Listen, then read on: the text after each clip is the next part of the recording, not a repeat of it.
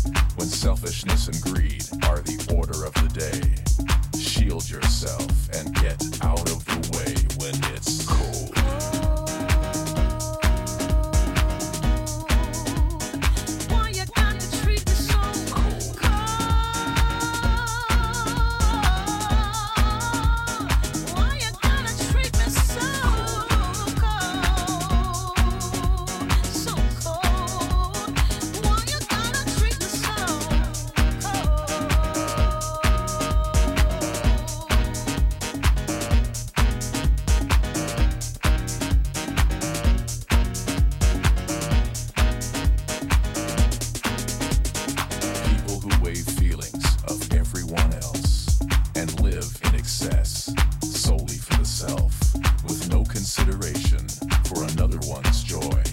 Self importance is all that's employed. It's hard to understand how one becomes like that. At one time, perhaps their goodness was intact. They may have been affected at a point in their existence when it started getting cold and they lacked